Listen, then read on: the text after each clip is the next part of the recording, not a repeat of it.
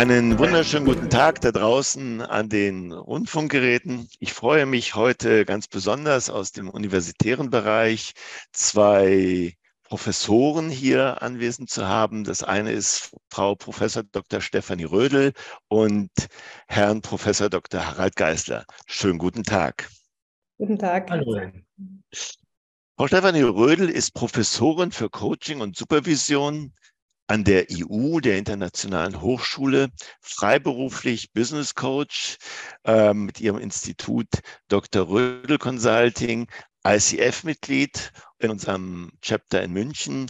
Sie bietet Organisationsberatung hier im Fokus auf Zusammenarbeit in der Digital Economy und Business Coaching online für Führungskräfte an. Dann haben wir noch Herrn Professor Dr. Harald Geisler, Professor für Berufs- und Betriebspädagogik an der Helmut Schmidt Universität in Hamburg. Er ist Autor und Herausgeber von mehr als 20 Fachbüchern. Er leitet das Weiterbildungsinstitut Online Coaching Lernen hier in enger Zusammenarbeit mit der Hamburger Fernhochschule. Weltweit hat er 2006 das erste Online-Coaching-Tool entwickelt. Beide sind also in der Coaching-Praxis sehr engagiert und forschen zur Professionalisierung von digitalen Beratungsformaten und haben auf dieser Grundlage zusammen das Buch Praxishandbuch Professionelles Online-Coaching geschrieben, welches im Januar 2023 im Belz Verlag erschienen ist. Damit komme ich zu meiner ersten Frage an Sie die Herausforderung an einen Coach, gerade wenn es jetzt um ja, digitales Coaching geht, um professionelles Online-Coaching? Ja, ich denke, es sind im Wesentlichen zwei ganz große Herausforderungen, die allerdings äh, im Augenblick in der Praxis relativ ungleichgewichtet erscheinen. Das eine ist die Professionalisierung und das andere ist die Vermarktung. Das ist nicht dasselbe. Die Coaching-Praxis wird seit den Anfängen, kurz vor der Jahrtausendwende, ganz stark durch Vermarktungsdynamiken bestimmt und relativ wenig durch Professionalisierungsmerkmale, also durch Verberuflichung. Das kann durchaus auch mal in Spannung zueinander stehen. Das wollte ich zunächst einmal so als Rahmenbemerkung ähm, unterstreichen. Und äh, was uns beide, also Stefanie Rödel und mich, interessiert, ist zur Professionalisierung, zur Beruflichung, zur Verberuflichung von Coaching, insbesondere von Online-Coaching, beizutragen. Gerade in einer Situation, wo Online-Coaching einen Hype erlebt, durch die Corona-Krise, da aber getrieben worden ist durch eine Marktdynamik, nämlich in der Not der Situation auf Präsenzformate verzichten zu müssen und um überhaupt noch Geschäft generieren zu können, hat man dann auf Online gesetzt, der Not gehorchend. Das heißt aber noch nicht, dass damit auch eine Professionalität erreicht ist. Woran würde ich als ähm, Coachee, also jemand, der ein Coaching sucht, erkennen können, ob es ein professioneller Coach ist, der das digital ausübt oder eher unprofessionell? Woran könnte ich das unterscheiden? Also ich empfehle da immer so einen Praxistest. Der ist super einfach, ja, aber sehr unbeliebt. Ja, aber wirklich genial einfach. Als äh, Coachie würde ich, ähm, also würde ich sagen, machen Sie eine Probestunde oder ein bisschen günstiger oder so. Und sind Sie damit einverstanden, dass ich von unserer Sitzung eine Aufnahme mache? Das ist ja bei Videokommunikation ziemlich einfach. Und sind Sie damit einverstanden, dass ich diese Videoaufnahme ähm, zwei, drei Leuten zeige, die ich für Experten halte? Ja? Mit der Verpflichtung, da nichts weiter zu sagen. Aber ich meine, Sie als Coach haben ja sowieso nichts zu verbergen. Und äh, ich vertraue mich dann den Experten an. Und dann kann ich äh, im Gespräch mit denen entscheiden, wie professionell dieses Coaching ist. Sehr, sehr einfach, extrem unbeliebt. Die Super, wunderbar. Kommen wir zu der Seite des Coaches, Digitalisierung von Präsenzcoach. Wozu braucht der Coach das?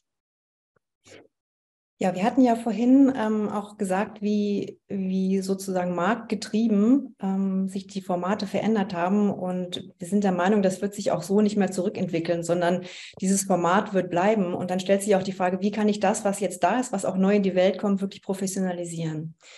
Und ähm, wir sind der Meinung, dass es eben nicht ausreicht, quasi einfach nur ähm, Instrumente, ähm, Methoden und so weiter, die ich vorher im Präsenzcoaching angewendet habe, zu transformieren und die dann einfach in Zoom zu machen.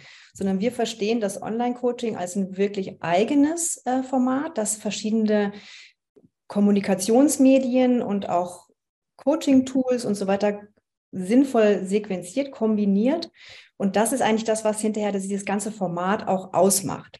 Und dazu braucht es auch gewisse Kompetenzen, also nicht nur in der Medienbedienung, sondern auch, dass ich mir auch wirklich klar mache, wie kann ich jetzt das Anliegen, was der Coachie, die Coachie mitbringt, sinnvoll unterstützt durch die Medien, die ich dort kombiniere, äh, bearbeiten. Das heißt also, zudem, dass ich mich mit Zoom gut auskenne, gibt es noch andere Tools, die ich anwenden könnte, um das zu ja, besonders zu machen. Ja, Und was ja. denken Sie da? Eine ganz äh, große äh, Palette tatsächlich. Also es gibt verschiedene ähm, textbasierte Tools, die ich einsetzen kann, bildbasierte Tools. Wir arbeiten auch mit Avataren, also wo ich in 3D-Welten unterwegs bin. Und ähm, diese zu bedienen ist teilweise auch herausfordernd. Gleichzeitig bietet das natürlich auch eine Riesenchance, um diesen Prozess, den Coaching-Prozess ähm, auch zu dokumentieren gemeinsam mit dem Coach darin zu arbeiten. Wir haben da die, die, die These in unserem Buch aufgestellt, dass wir hier von einem co-kreativen ähm, Kunstwerk sprechen. Warum sagen wir Kunstwerk? Einfach deswegen, weil wir versuchen im Online-Coaching auch diese ähm, ja, ephemeren Momente des, des Coachings, das gesprochene Wort ist, ist total flüchtig, einfach festzuhalten und diesen gesamten Prozess zu dokumentieren. Das kann sein, in dass wir eben Aufnahmen machen. Der Harald hat es gerade auch schon angesprochen, das ist eine Möglichkeit. Gleichzeitig kann man auch mit Screenshots arbeiten und diese ganzen Ergebnisse, die dort produziert werden im Coaching, die auch dazu dienen, immer noch mal nachzugucken, synchron drin zu arbeiten, asynchron zu arbeiten, noch mal nachzuschlagen, vielleicht auch später im, im Coaching-Prozess noch mal reinzuschauen, einfach festzuhalten, was ja im Präsenzcoaching nicht immer in der Form gelingen kann. Oder auch nicht der Fokus drauf gelegt wird. Ja, also das ist ein ganz m, hm, wichtiges Kriterium, wie wir Online-Coaching definieren, dass man es eben auch dokumentieren kann. Naja, auch im Präsenzcoaching werden ja ähm, Tools eingesetzt. Ja, also da wird ja nicht nur miteinander gesprochen, sondern es ist ja auch üblich, vielleicht auf dem Flipchart ein bisschen was zu schreiben, ein paar ähm, Karten anzubieten, die die Coaches beschriften und die äh, heftet man dann ein, an eine Pinnwand oder legt sie auf den Boden. So, und äh, anhand äh, dieser, dieser Beispiele, und äh, das heißt, die Face-to-Face-Kommunikation wird angereichert durch bestimmte physische, natürliche ähm, Problemlösungstools, also Flipchart und Karten und so weiter. Da wird deutlich, man kann nicht einfach nur sagen, da wird gecoacht und dann wird da noch ein Medium irgendwie genutzt. Das Entscheidende ist, dass diese Medien, das Flipchart, die Karten, die Pinwand, methodisch gestaltet werden müssen. Ja, das ist ja das Entscheidende. Es besteht also auch im Präsenzformat ein ganz enger, ganz grundlegender Zusammenhang zwischen der Wahl und der methodischen Gestaltung von Coaching-Problemlösungstools. So, und wenn diese dann anders sind, also nicht physische Medien sind, sondern elektronische Medien, dann haben diese Medien auch andere Eigenschaften. Also wenn ich am Flipchart etwas anschreibe und korrigieren will, dann kann ich nicht einfach markieren, löschen und nochmal schreiben. Das geht nicht. Da muss ich durchstreichen oder muss da ein Zettelchen drüber kleben oder wie auch immer. Und äh, ja, das sind schon ganz unterschiedliche Eigenschaften. Und weil die Eigenschaften der me elektronischen Medien teilweise anders sind, auch bei den textbasierten, muss auch methodisch anders gearbeitet werden. Das bietet wahnsinnig tolle Chancen. Also etwa der Gestalt, ähm, das ist mir ganz wichtig, ähm, dass man miteinander spricht und dass dann die Coaches die Zwischenergebnisse selbst protokollieren, vielleicht als Eintragungen in einen vorgegebenen Fragebogen, der als Leitlinie für das Coaching funktioniert. Beide sehen das, äh, sie haben den äh, Bildschirm geteilt. Äh, die, die leitenden Coaching-Fragen geben dem Gespräch eine Struktur und die Zwischenerkenntnisse schreiben die Coaches rein in das Tool, können sie jederzeit wieder korrigieren. Das sind methodische Möglichkeiten, die anders sind. Teilweise viel faszinierender als bei einem physischen Tool, also Flipchart oder Karten. So, und das ist das, ähm, das, das äh, ein, ein, ein wichtiger Aspekt der Professionalisierung, auf den wir Wert legen. Jetzt nur mal exemplifiziert am Beispiel der textbasierten Tools. Stephanie Rödel hat ja dann noch auf bildbasierte und 3D Welt, virtuelle Welt mit Avataren hingewiesen. Dazu gleich vielleicht noch mehr. Mhm, und vielleicht noch, ähm, noch ergänzend dazu eine Möglichkeit, um genau diese Visualisierung ähm, so deutlich zu machen, ist, dass wir das Ganze, was wir in diesem Coaching-Prozess tun, zusammenführen in einem Dokument. Wir nennen das Online-Journal. Und ich kann in diesem Online-Journal, das ist ein gemeinsam bearbeitbares ähm, Dokument, ähm, wir legen dazu zum Beispiel auch einfach Vorlagen an, ja, dann kann man das sozusagen immer wieder verwenden das folgt einer bestimmten Struktur und bildet einfach diesen, diesen gesamten Coaching-Prozess ab. Ich kann da Screenshots machen, wenn ich beispielsweise mit Avataren gemacht habe, dann kommen die da rein. Ich kann das auch mit einem Zeitstempel versehen. Das heißt, ich kann kontinuierlich auch einfach nachvollziehen. Und in diesem Online-Journal haben wir beispielsweise auch Reflexionsfragen, wo man zwischen den Sessions mit dem Coachie, der Coachie verbunden ist, so Hausaufgaben sozusagen. Ja, und ähm, da kann man ja auch, wenn man das möchte, wenn es von beiden Seiten gewünscht ist, Videoaufnahmen einbetten. Ja, ich, ich habe also quasi alles in einer in, in einem Single Point of Truth. Das ist auch wirklich ein großer Vorteil von dem Online-Coaching, dass ich da dann ähm, immer wieder reinschauen kann. Und wie gesagt, es nicht zu unterschätzen, mit dem Coachee verbunden bleibe während des Coaching-Prozesses. Ja, ich würde das auch nochmal ganz deutlich unterstreichen. Das Entscheidende in jedem Coaching ist das gesprochene Wort. Ja, das ist das entscheidende Medium sozusagen. Aber so wirksam dieses ist, so flüchtig ist es auch. Und das ist die entscheidende Schwäche. Ja. Und ähm, ja, wir arbeiten mit dem Begriff des, des Kunstwerks, also Sprache, Dichtung, Gedichte, Romane. Da wird Sprache ja auch künstlerisch gestaltet. Und genauso ist es im Coaching. Ähm, man, man redet nicht nur einfach als Coach, wie der Schnabel einem gewachsen ist oder also da muss man schon auf jedes einzelne Wort achten, äh, die Resonanz der Worte erspüren, die richtigen Worte wählen. So, und dann merkt man, hm, der Klient, die Klientin, da habe ich sie erreicht. Ja, da äh, ist eine Resonanz. Und dieses flüchtige Moment, dieses sehr, sehr wertvolle, bedeutsame Moment, das sollte dann auch verstetigt werden. Und aufgeschrieben werden und natürlich immer von den Coaches. Und das ist ein wichtiger ähm, Zug, äh, ein, ein wichtiger Handgriff, das gemeinsame Kunstwerk dieses Coachings zu gestalten. Und zwar nicht nur in der einzelnen Sitzung, sondern in der gesamten Folge der Sitzungen. Ja, das ist ja im Präsenzcoaching sehr viel schwerer möglich. Ja, da ist man sehr viel mehr auf die einzelnen Sitzungen, auf die Flüchtigkeit des Wortes angewiesen. Das, was man da dokumentiert, das kann man nicht so einfach ähm, in einem Gesamtdokument zusammentragen, das ist schwieriger. Also da bietet, bieten die elektronischen Medien für dieses Anliegen Coaching als ähm, kooperatives, lebendiges, multimediales Gesamtkunstwerk zu erschaffen, ganz andere, wunderbare Möglichkeiten. Das hört sich total spannend an und äh, ich bin begeistert, dass Sie so für die vielen Vorteile des Online-Coachings schwärmen und das Sie auch schon dokumentiert haben. Ich als Coach jetzt, haben Sie eine Idee oder wonach müsste ich schauen, welche Komponenten brauche ich? Na, man kommt natürlich in erster Linie erstmal auf Zoom. Ne? Das ist das, was wir gesagt haben, wo man dann quasi Präsenzcoaching, man sieht sich ja trotzdem, man teilt da vielleicht nicht den gleichen physischen Raum, aber man hat einen gemeinsamen dritten virtuellen Raum. Ähm, das ist so, sag mal, das Niederschwelligste.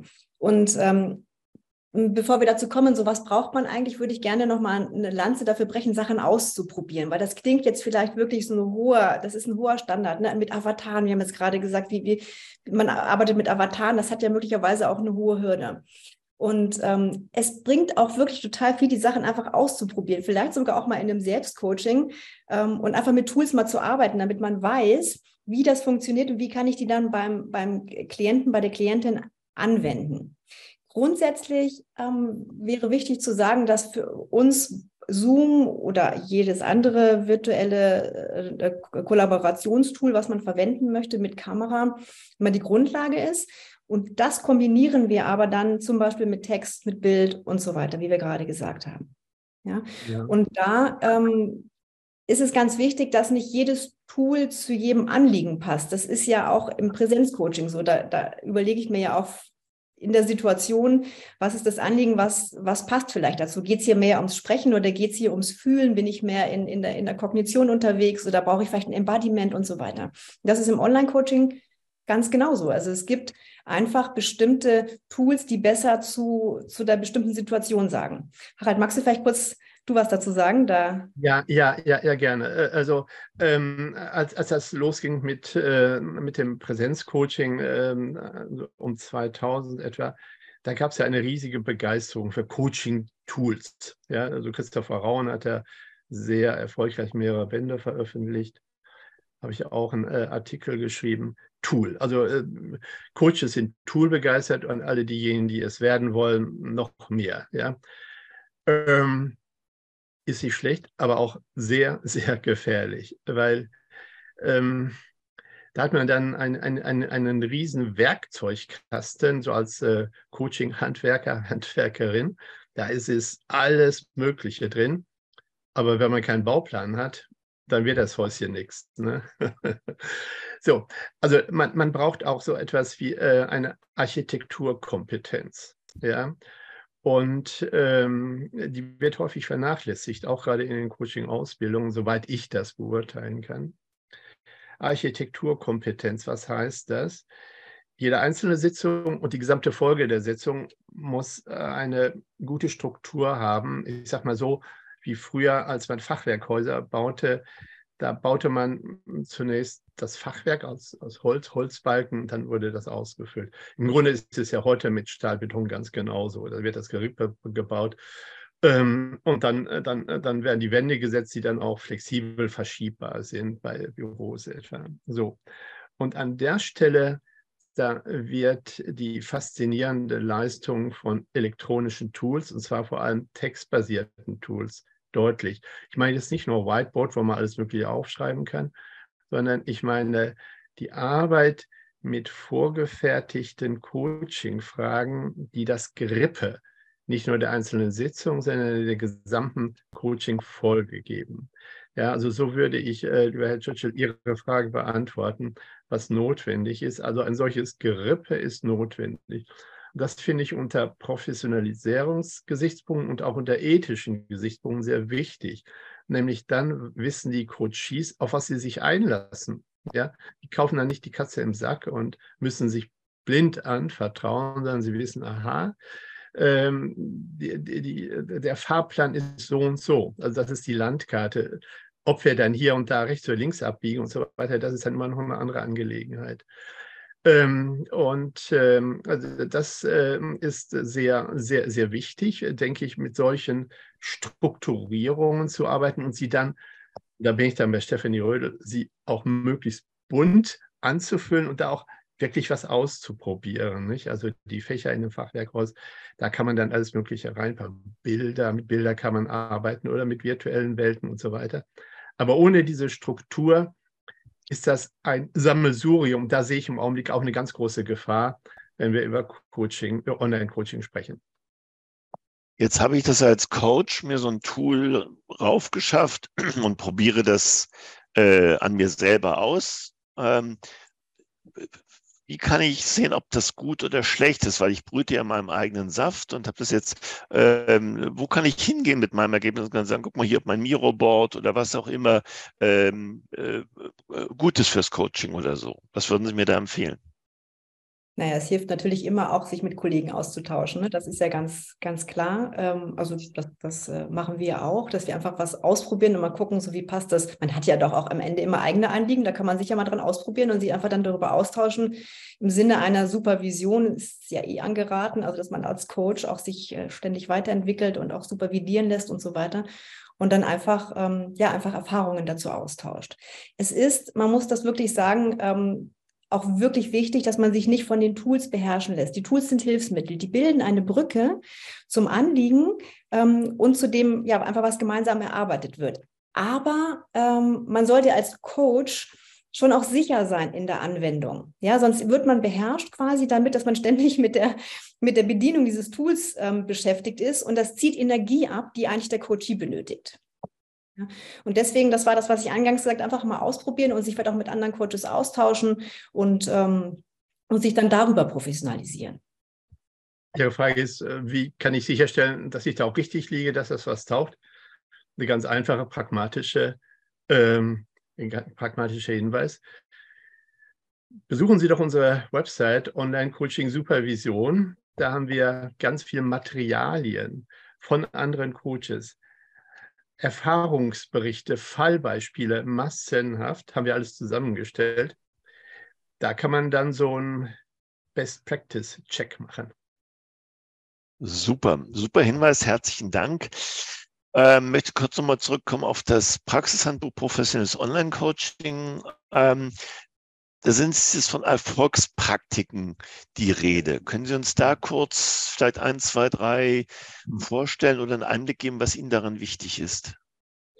Naja, der Begriff der Erfolgsfaktoren hat ja eine längere Tradition, äh, herkommend aus der Wirksamkeitsforschung der Psychotherapie. Äh, vor allem die Krankenkassen waren da natürlich sehr interessiert, welche Therapieschulen jetzt äh, erfolgreich sind und förderungswürdig. Also, ähm, diese Erkenntnisse sind dann adaptiert worden von äh, Siegfried Greif vor allem und äh, Peter Behrendt äh, für den Bereich äh, des Coachings. Ähm, man hat da entsprechende Analysen, Meta-Analysen adaptiert auf Coaching. Das sind jetzt abstrakte Verhaltensmerkmale. Ähm, wir beide, wir haben uns, äh, Stefanie Rödel ähm, und ich und zwei weitere Kolleginnen haben uns zusammengesetzt und gesagt, äh, was heißt das denn jetzt für Online-Coaching? Und wir haben gesagt, Mensch, müssen wir da nicht mehr das Ohr an die Praxis legen, an die Prax Praktikerinnen fragen, nämlich die lautet ja, was soll ich denn konkret machen in der und der Situation? Und deswegen haben wir äh, den Begriff der Erfolgsfaktoren ausgelegt als Erfolgspraktiken, also Doings, ja, was man machen soll. Ein Doing hatte ich ja eben schon erwähnt, nämlich miteinander sprechen, feinfühlig, empathisch, resonant ist super wichtig. Und dann die Zwischenergebnisse von den Coaches verschriftlichen lassen. Ja, das ist textbasierte Reflexionsarbeit. Ähm, das ist ein ganz wichtiger Erfolgsfaktor. Ähm, oder wenn mit Bildern gearbeitet wird, ähm, dann muss das immersiv sein. Also es muss, äh, die Coaches müssen angeleitet werden, mit ihrer ganzen äh, Empathie, mit ihrer Fantasie in das Bild einzusteigen. Oder wenn mit zwei oder drei D-Tools gearbeitet wird, dann müssen sie erstmal richtig erklärt werden. Und, das ist entscheidend, das, das Ganze braucht eine konzeptionelle Grundlage, also etwa das Konzept des inneren Teams oder wie auch immer. Sonst wird das Ganze Spielerei. Ja? Und äh, das ist nicht gut. Das, äh, das macht Spaß, aber führt nicht zum Erfolg.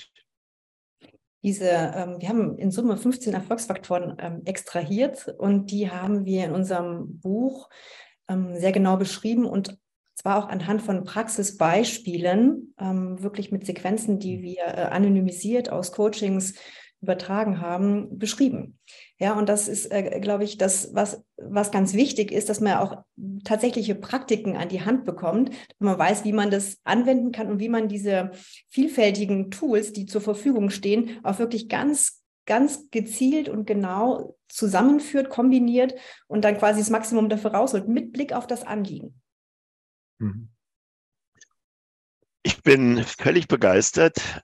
Äh, ich bedanke mich ganz, ganz herzlich bei Ihnen, ähm, Frau Stefanie Rödel und bei Ihnen, Harald Geisler, wie Sie uns jetzt hier in diesem Podcast gerade gezeigt haben, wie man aus einer Not eine Tugend und anschließend eine Professionalisierung machen kann. Und ähm, ja, vielleicht sehen wir uns in ein, zwei Jahren hier auf diesem Kanal wieder, äh, wie sich das weiterentwickelt hat. Da wird noch einiges passieren, glaube ich. Da bin ich sehr gespannt drauf. Und äh, ja, ich bedanke mich. Ähm, der Rest steht sozusagen im Text hier zu unserem Podcast. Da sind die Links veröffentlicht und so. Ähm, Herr Geisler, Frau Rödel, herzlichen Dank und bis zum nächsten Mal. Dankeschön. Dankeschön.